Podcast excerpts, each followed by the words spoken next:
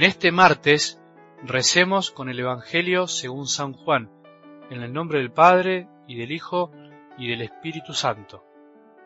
Jesús dijo a sus discípulos, Les dejo la paz, les doy mi paz, pero no como la da el mundo. No se inquieten ni teman. Me han oído decir, me voy y volveré a ustedes. Si me amaran, se alegrarían de que vuelva junto al Padre, porque el Padre es más grande que yo. Les he dicho esto antes que suceda, para que cuando se cumpla ustedes crean.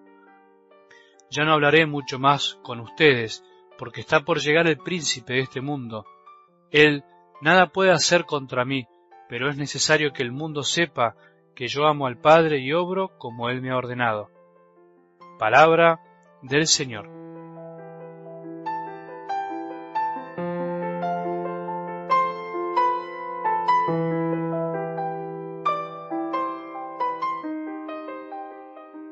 Permanecer es lo más lindo, permanecer en Jesús hace bien, llena de alegría y felicidad, porque estar con Él va transformando la vida lentamente, aunque a veces no nos demos cuenta o nos demos unos buenos golpes y parezca que nada cambia. Permanecer no es estar quietos, no es rigidez, sino que permanecer también es cambiar siempre, pero al ritmo de la gracia de Dios, que fue derramada en nuestros corazones por el Espíritu Santo que se nos ha sido dado y siempre nos muestra caminos nuevos.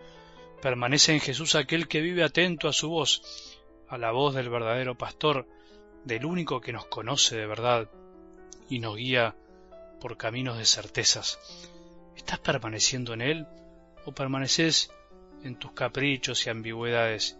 ¿Vivís cada día buscando estar con Él, sabiendo que Él está siempre con vos? Jesús es la verdadera vid, eso quiere decir que hay otras vides que no son verdaderas o por lo menos no, nos dan la savia que necesitamos. Los que saben permanecer en este mundo de Dios repleto de incertidumbres e inconsistencias son faros que nos iluminan y nos animan a seguir.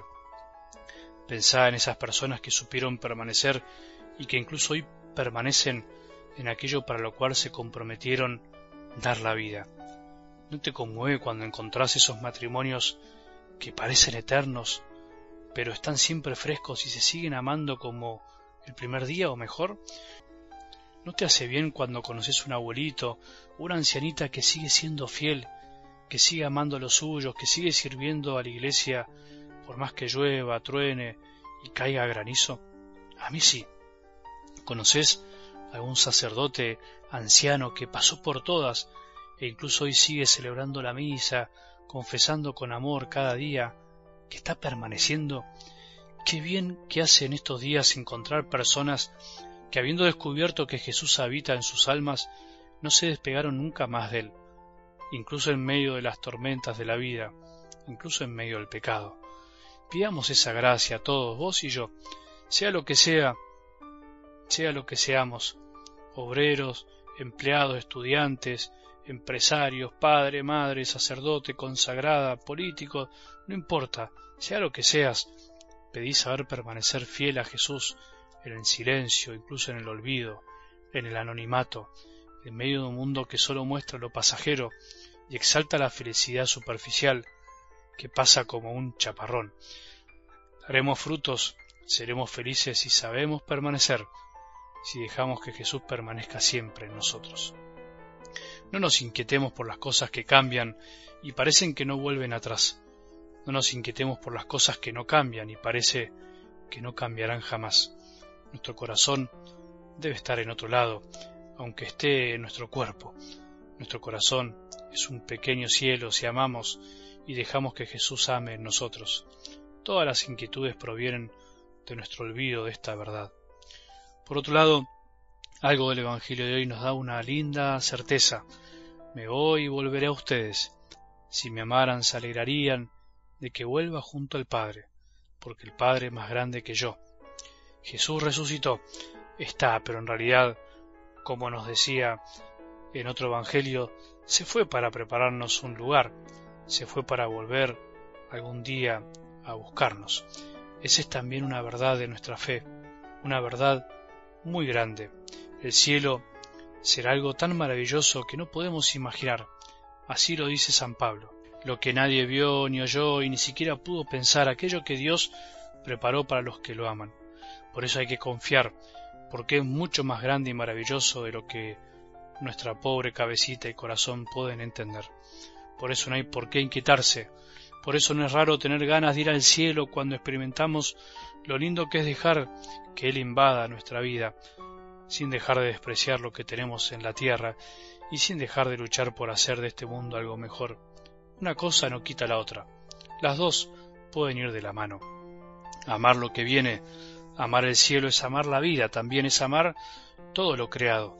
Pero amar esta vida es también reconocer que acá no está lo definitivo, es darse cuenta que acá se juega nuestra vida, pero lo que vendrá será algo inimaginable, será una paz eterna.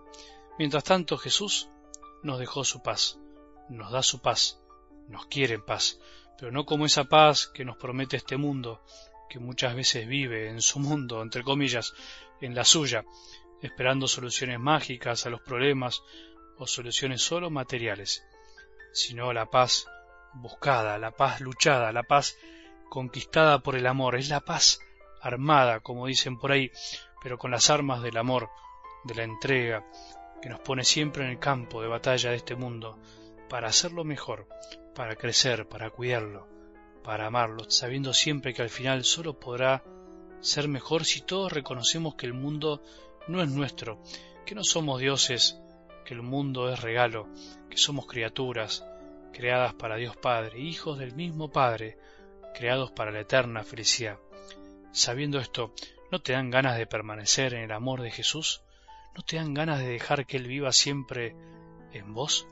¿No te dan ganas de ir al cielo mientras intentamos encontrarlo en la tierra? Que tengamos un buen día y que la bendición de Dios, que es Padre misericordioso, Hijo y Espíritu Santo, descienda sobre nuestros corazones y permanezca para siempre.